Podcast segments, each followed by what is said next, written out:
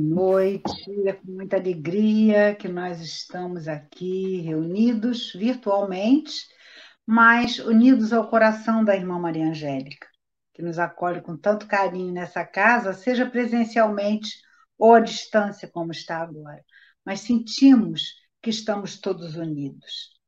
Nosso estudo de hoje vai ser do Livro dos Espíritos, das questões, as primeiras questões da segunda parte do Livro dos Espíritos, que, que se intitula Dos Espíritos. Mas nós vamos iniciar com uma pergunta que Kardec faz no primeiro capítulo do livro dos Médiuns. E essa pergunta é a seguinte: há espíritos? Antes de comentarmos a resposta a essa indagação, vou contar uma pequena história retirada do site do Momento Espírita havia um médico muito materialista e ele sempre implicava muito com um paciente seu que ele sabia que era seguidor da doutrina espírita. Então, um dia, ele resolveu espicaçar esse amigo, que ele tinha intimidade, e perguntou: Me diz uma coisa, você ajuda os espíritos com a sua doutrina? E o paciente falou: Claro. Você já viu um espírito? Ele falou: Não. Você já ouviu um espírito? Não. Você já sentiu algum espírito? Ele falou: não. Aí o médico foi triunfante, falou: Aí temos, então, três argumentos contra e um a favor da existência do espírito, ou alma, como vocês chamam. Logo se conclui, segundo a lógica, que não existe espírito. O paciente, então, olhou para o médico e perguntou assim: Você, como médico, já viu uma dor? Não. Você já provou uma dor? Não. Já, sim, já cheirou uma dor? Não. Mas você já sentiu uma dor? Ele falou: Já, claro. Pois bem, concluiu o paciente, temos aí três argumentos contra e um a favor da existência da dor. Apesar disso, você sabe que existe a dor e eu sei que existem espíritos. Então é interessante porque é uma historinha até divertida, porque as pessoas costumam negar aquilo que não se pega, não se vê, que não é concreto aos olhos, e, no entanto, sabemos da existência. Então, qual seria a resposta àquela questão que Kardec coloca no capítulo 1 do Livro dos Médios. Afinal, há espíritos? Com toda certeza, quem está aqui neste momento assistindo a esse estudo sabe que há espíritos. Na verdade, nós somos espíritos que estamos vivendo temporariamente uma experiência no corpo físico. Mas, na historinha, o médico fala em alma também. Será que é a mesma coisa, alma e espírito? É isso mesmo. Kardec explica, logo na introdução do Livro dos Espíritos, que é apenas uma, uma, uma nomenclatura mais didática. Antigamente se falava muito em alma, apenas. A nomenclatura foi se aperfeiçoando. Então, Kardec explica que alma é o espírito encarnado, cujo corpo é apenas o envoltório. Mais à frente, lá nas questões 134, 135 do Livro dos Espíritos, há uma explicação bem mais aprofundada, mas podemos usar como sinônimos. Nem geral a gente fala assim, nós somos espíritos encarnados, porque estamos ainda na carne. E depois da morte do corpo físico, nós passamos a espíritos desencarnados. Mas, na verdade, o que temos que ter consciência é de que nós não somos o corpo, nós estamos no corpo. Em outras palavras, nós somos o ser imortal, destinado à perfeição, que periodicamente nós é, atravessamos a existência num corpo físico, porque precisamos desse corpo como instrumento para a nossa evolução. Ah, é, o, o espírito é o ser principal, é o comandante do corpo. E neste ser principal é que estão as qualidades morais e intelectuais do ser integral, que é a nossa essência. Voltando lá no livro dos médios, ainda no capítulo 1, Kardec então fala que, admitindo-se a existência dos espíritos, é forçoso que também se admita que a sua natureza é diferente da natureza do corpo físico, é uma coisa lógica. Que o espírito goza da consciência de si mesmo e que ele vai para algum lugar depois da morte do corpo físico. Mas aí nós nos perguntamos: vai para onde?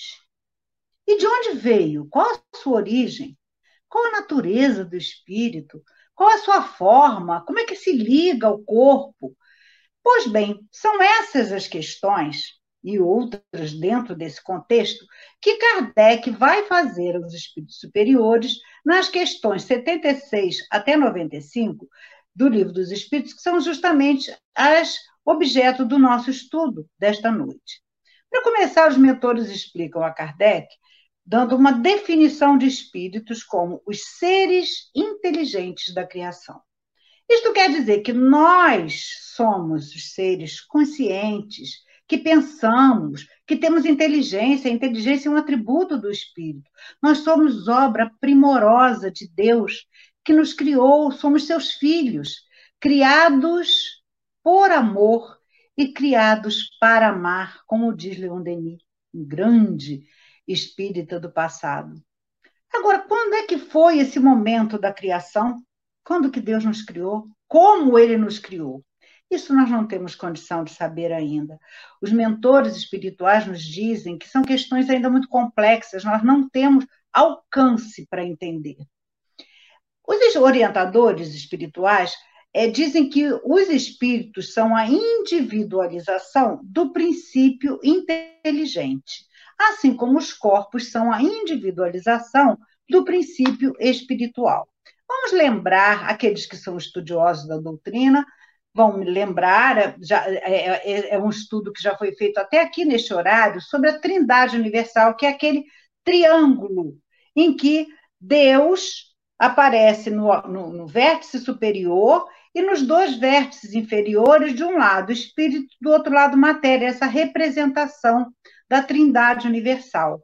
Envolvendo toda a parte material, então está o fluido cósmico, ou fluido universal, que é a mesma coisa, que enche o espaço e de onde se origina tudo que é matéria, esse fluido é o éter, é a matéria cósmica. Nós não vemos, mas está aí nos envolvendo. É geradora de todos, de tudo, de todo mundo, de todos os seres, tudo que é que faz parte da matéria. Bom, então, se sabemos que os espíritos evoluem do princípio inteligente e os corpos evoluem do princípio material, a gente deve chegar à conclusão, então, que espírito não é matéria, não é lógico? Só que Kardec fazia as, as perguntas, os questionamentos, que eu acho que a gente nem podia imaginar fazer. E ele vai e pergunta assim para, para os mentores: é correto dizer que os espíritos são imateriais? E, surpreendentemente, pelo menos para mim, quando eu li essa questão pela primeira vez, eles dizem: imaterial não é bem o termo, incorpóreo seria o mais exato. E eles explicam: porque, sendo uma criação, o espírito há de ser alguma coisa, mas é uma matéria quinta essenciada, alguma coisa muito etérea, que escapa aos nossos sentidos. Nós não temos condição de apreciar. E Kardec aí insiste no conhecimento e pergunta: mas os espíritos têm um fim? Porque é muito difícil conceber-se que uma coisa que teve começo, afinal, afinal fomos criados, possa não ter fim.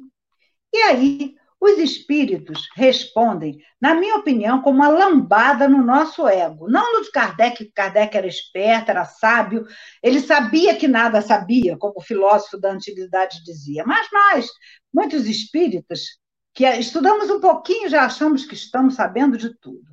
Eles dizem assim: Há muitas coisas que não compreendeis, porque tendes limitada a inteligência.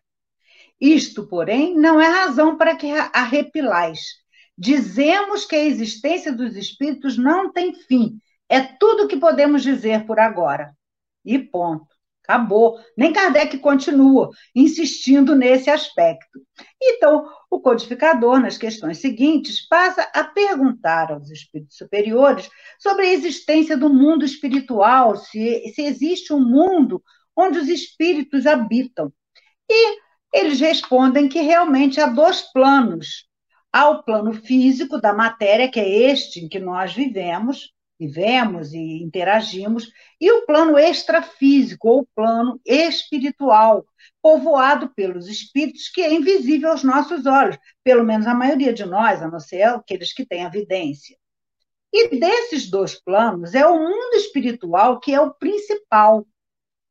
Ele pré-existe, ele é o mundo primitivo, é que ele sobrevive a tudo. Inclusive, se o mundo material deixasse de existir, não prejudicaria o mundo espiritual. Mas os espíritos alertam a Kardec que há necessidade dessa interrelação entre um e outro, porque um reage sobre o outro. Não existe uma, uma, uma, uma lá e aqui. Há uma interligação. Porque Deus criou esses mundos materiais para nos dar oportunidade de evoluirmos, porque nós evoluímos aqui no corpo. A gente aprende, a gente conserta erros passados, a gente adquire conhecimentos. E a gente vai evoluindo em várias existências corporais. A, a, vida é uma só, é um eterno ir e vir, mas há, há várias oportunidades de nós aperfeiçoarmos a nossa evolução, aprendendo, estudando, trabalhando, ajudando na medida das nossas possibilidades. Existe um livro chamado Lírios da Esperança, do espírito Hermâncio Dufour, ele ditou, ela ditou para o, um médium mineiro chamado Vanderlei Soares de Oliveira. E esse livro, muito interessante, traz, de uma forma romanceada, uma informação dizendo que houve um censo, um recenseamento no plano espiritual, e que aí ela dá as, a, a, a, essa medida entre encarnados e desencarnados. Quantos encarnados e quantos desencarnados haveria de acordo com esse censo. O livro foi editado, foi publicado em 2005. Então, esses dados são de 2005. Então, diz, naquela época, a Terra teria mais de 6 bilhões de pessoas, de espíritos encarnados. E a população geral, contando entre encarnados e desencarnados, chegaria à faixa de 30 bilhões. Então, se nós trouxermos para os dias atuais, de acordo com as informações contidas hoje em dia, nós temos que a população da Terra, de pessoas aqui na Terra, chega a aproximadamente 7 bilhões e 500 milhões de pessoas. E entre encarnados e desencarnados, contando a população de quem está encarnado no corpo físico e quem está no plano espiritual ligado à Terra ainda, somos mais ou menos 38 bilhões. Por quê? Os, encarnados são 20% dos desencarnados. Então, tem muito mais é, espíritos fora do corpo, ligados à Terra, do que vivendo a experiência corporal. Ou seja, quatro espíritos desencarnados para cada um encarnado. E a autora nos convida a fazer uma reflexão tentando imaginar uma casa com uma família de cinco pessoas e que essa família, essa casa com cinco pessoas, deverá ter mais ou menos ali convivendo mais uns 20 espíritos desencarnados que nos influenciam. Porque lá na questão é, 459 do Livro dos Espíritos, que, que dizem, os espíritos dizem a Kardec que os espíritos nos influenciam no pensamento e nos atos muito mais do que nós imaginamos, nós sabemos que a interferência é grande. Agora, imagina nessa época né, de coronavírus, de isolamento social, de confinamento, que já é tão difícil a convivência, muitas vezes, na família, a gente sabe que são é uma, uma, uma, fase complicada que nós estamos passando. Temos que ter muito cuidado, porque nós temos sim ali com a gente, no nosso, no nosso dia a dia, a existência de amigos espirituais, de espíritos que já partiram, muitas vezes espíritos familiares, aqueles que nos ajudam, nossos mentores, mas também temos aqueles que não querem muito nos ajudar. Temos os bons e temos os menos bons. Então, essa influência dos bons espíritos vai ser sempre a melhor possível, mas a daqueles que não querem nos, nos ajudar, não porque a gente seja vítima, mas porque pela nossa sintonia, pelas nossas é, ligações do passado ou dessa encarnação mesmo, nós fazemos um, uma conexão por, com alguns espíritos que não querem, que querem até, se possível, puxar o nosso tapete. Por isso, é muito importante que nós mantenhamos o nosso nível de vibração bastante elevado, nossos pensamentos, nossos sentimentos elevados, e isso é muito importante para atrairmos a companhia, a maior número possível de, de, de, de espíritos bons do nosso lado. Para isso é tão importante a prece, no preparo, a Leila falou isso.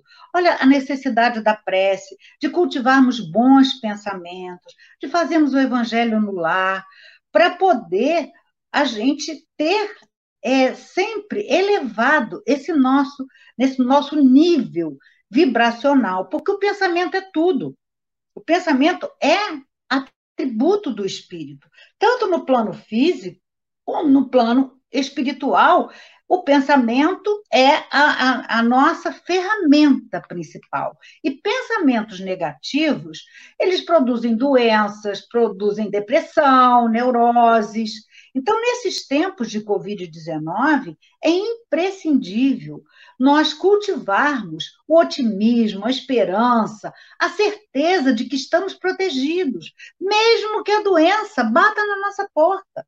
Temos que saber que não estamos sozinhos. Pensamentos otimistas curam. Nós somos energia. E é, nós emanamos energia, e nós absorvemos energia. Então, pensamentos de confiança, de alegria, de, de fé, de coragem, vão sempre nos colocar para cima e nos ajudar a combater qualquer enfermidade, seja física ou espiritual, que chegue até nós. Então, precisamos vigiar, vigiar muito, vigiar e orar os nossos pensamentos e, consequentemente, as nossas atitudes. Quantas e quantas vezes, principalmente nos momentos de maior dor, de aflição, nós não elevamos o nosso pensamento e pedimos ajuda aos amigos espirituais?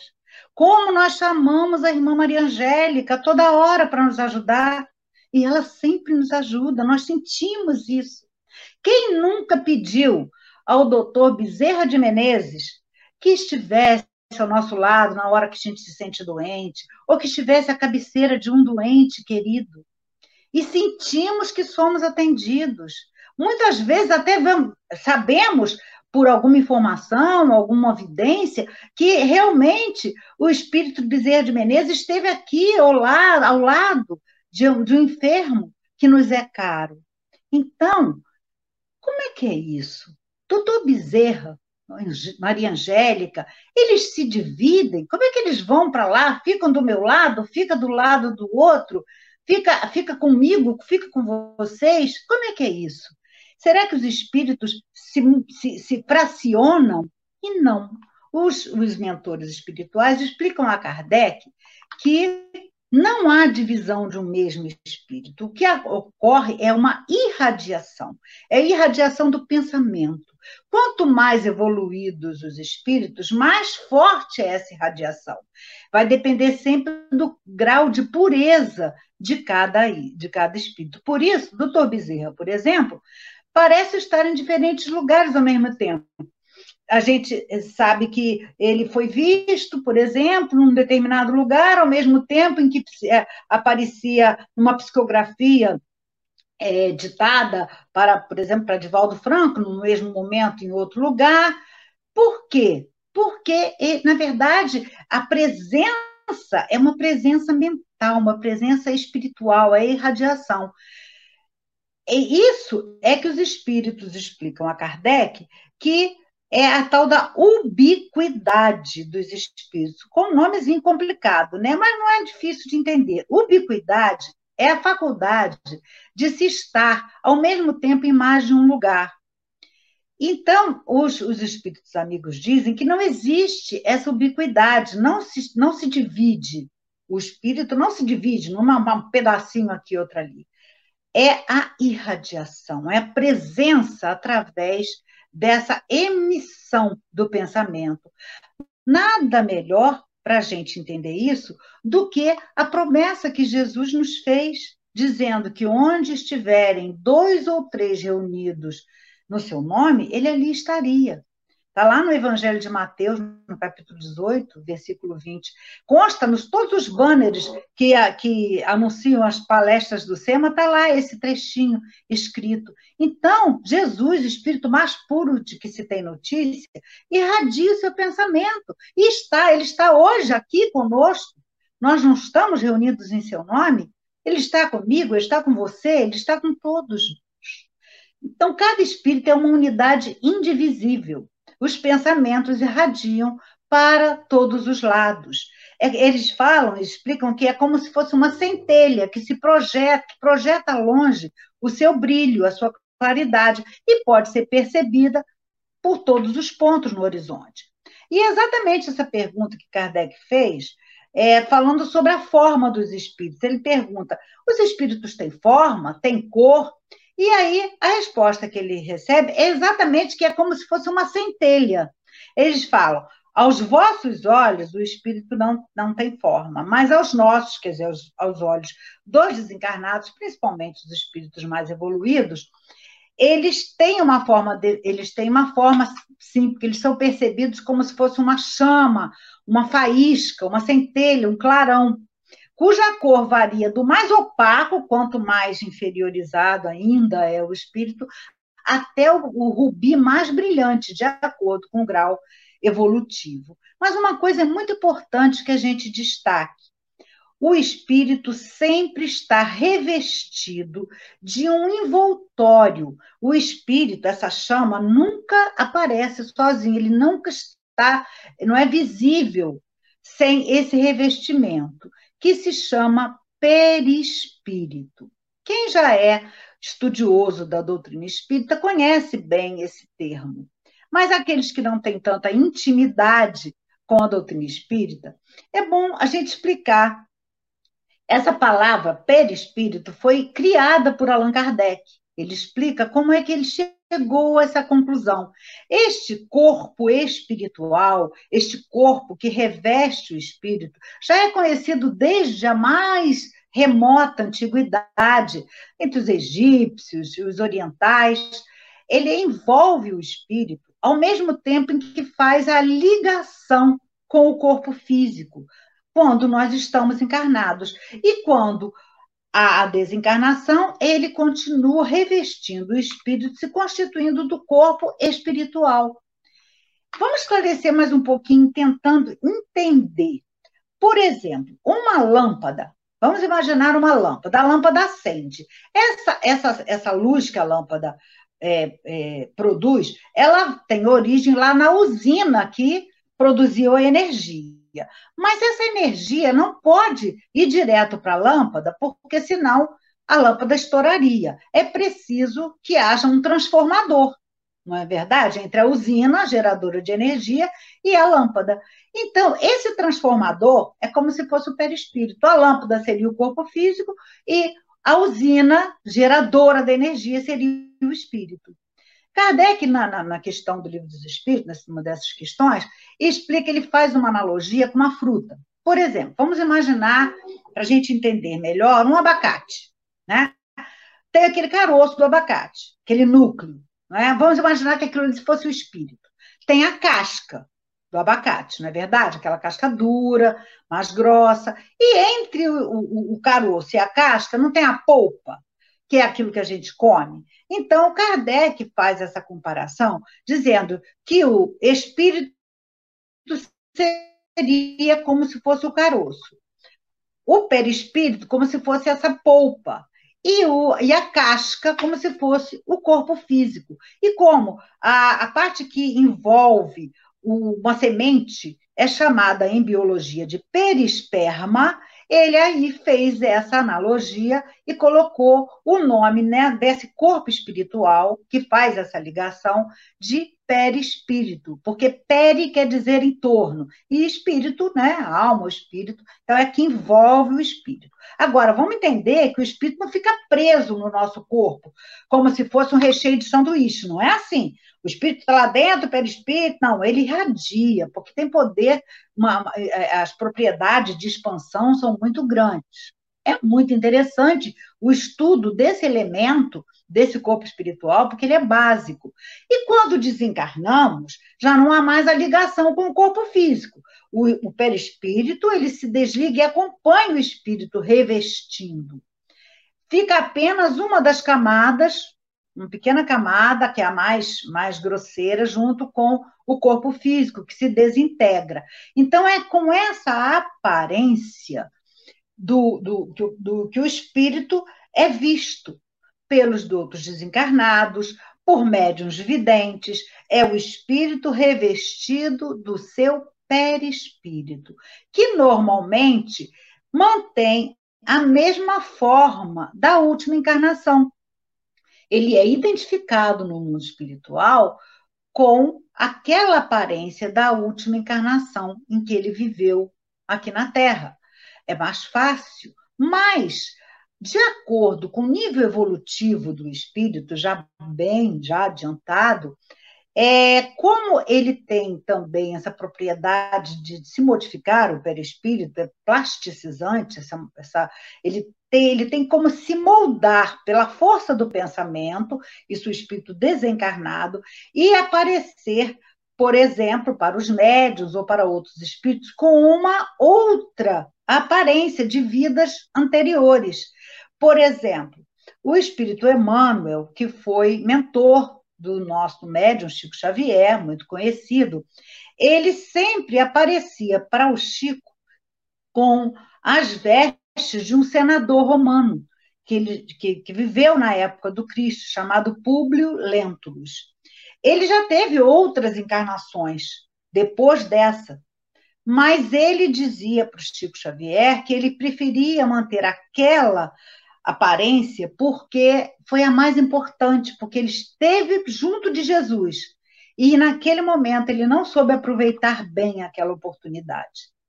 Então, o, o, o perispírito, ele é o modelo organizador biológico, ou seja, ele é um molde do, do corpo físico. Ele antecede. Quando o espírito vai planejar a, a, reencarnação, uma nova reencarnação, com a ajuda dos mentores, é o perispírito que vai servir de molde para o futuro corpo. E esse, esse essa matéria é, uma, é um, o, o perispírito é um invólucro semimaterial. Ele é tirado do fluido cósmico, desse, dessa matéria etérea que envolve cada planeta. Então, por exemplo, o, nós, nós, nós, nós que ainda estamos aqui na Terra, que ainda é um planeta bem grosseiro, é o nosso perispírito é mais grosseiro. O, o, o perispírito formado do fluido cósmico de Júpiter, por exemplo, que é um planeta que a gente já ouviu falar, os espíritos informam que já é bem mais evoluído, deve ser muito mais puro, mais sutil, mais, mais etéreo. Então, de acordo com a nossa evolução como, como espíritos encarnados e depois desencarnados nesse eterno ir e vir, nós vamos nos aprimorando. E o perispírito também vai ficando mais sutil, mais apurado. Mas, mesmo na condição de espíritos puros, que um dia nós chegaremos, o, o espírito vai estar sempre revestido por uma camada do perispírito. Pode ser provavelmente a mais sutil, talvez uma forma de energia, uma luz. Não temos ainda condição de entender bem, mas nunca vai a, a, se apresentar como a forma do espírito, porque não há como, tem que ter este revestimento.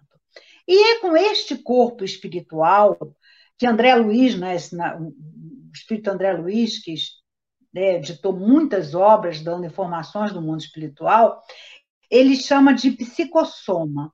É com esses, esse, essa aparência desse perispírito que os, os, as pessoas, quando desencarnam, quando deixam o corpo físico, são recebidas no plano espiritual pelos espíritos amigos. Então, é ali, naquele momento, com aquela aparência, o espírito com a aparência, de um modo geral, da última encarnação, com todas as, a, a, as mesmas estruturas, as mesmas características, eles são acolhidos, são orientados, são cuidados, encaminhados para um posto socorrista. E aí, nesse momento que nós estamos vivendo, tão difícil, com tantos entes queridos é, desencarnando pelo Covid-19, quantas pessoas que a gente sabe, não precisa nem ser na mídia, a gente a toda hora está sabendo de pessoas que desencarnam, assim, como se fosse uma morte coletiva, né? Quantos e quantos aí no mundo estão desencarnando em vista do, do coronavírus. Então, para nos tranquilizar, eu trouxe uma transcrição de um vídeo que o, que o médium Divaldo Franco, o médium baiano Divaldo Franco, divulgou no YouTube com o nome de Como as vítimas do coronavírus estão sendo recebidas no plano espiritual. Ele recebeu essas informações de espíritos amigos, é um médium muito é, é, consciente, que tem uma, uma, uma condição de mediunidade muito apurada.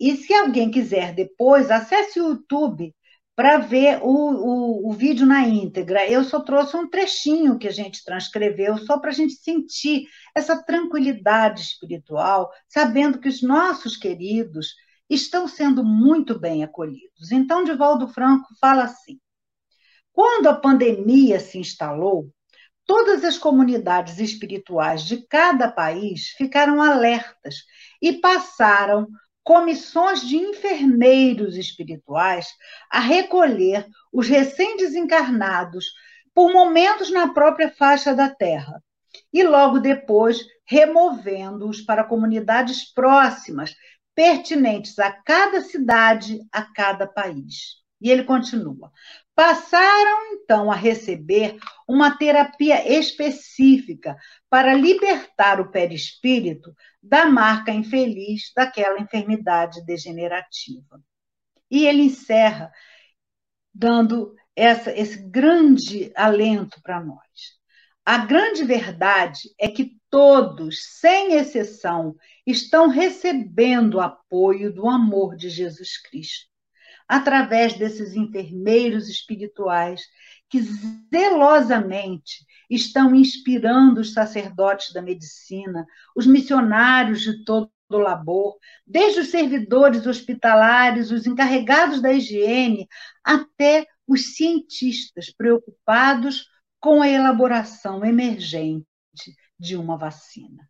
Então, isso nos traz uma tranquilidade maior, sabendo que todos estão sendo muito acolhidos.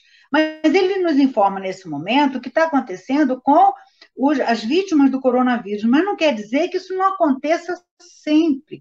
Somos sempre acolhidos pelos espíritos amigos. Todos nós, no momento da desencarnação, podemos ter certeza que terá alguém que vai nos ajudar.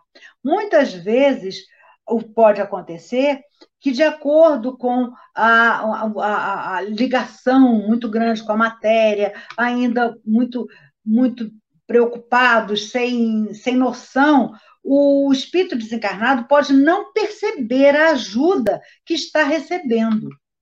Mas, com toda certeza, haverá ali espíritos prontos para ajudar. André Luiz, no livro Nosso Lar, é, quem viu o filme, quem leu o livro, que já fez o estudo, sabe que ele ficou um tempão no umbral, numa zona mais pesada, e ele não percebia que o espírito amigo estava ali desde sempre.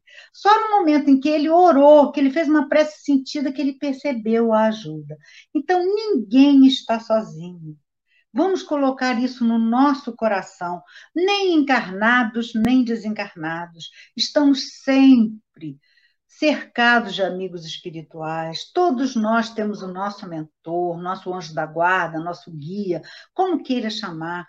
Todos nós temos os espíritos protetores, os espíritos familiares, aqueles que já partiram antes de nós, que estão nos ajudando na medida das suas possibilidades. Estamos todos, encarnados e desencarnados, todos estamos sob a égide do nosso Mestre Jesus. Vamos ter essa certeza. Isso é o nosso grande momento de confiança, de esperança. Vamos confiar. Como Maria Santíssima disse para Chico Xavier: tudo passa, isso também vai passar. Vamos confiar e ter a certeza de que Jesus é o nosso pastor e nada nos há de faltar. Graças a Deus.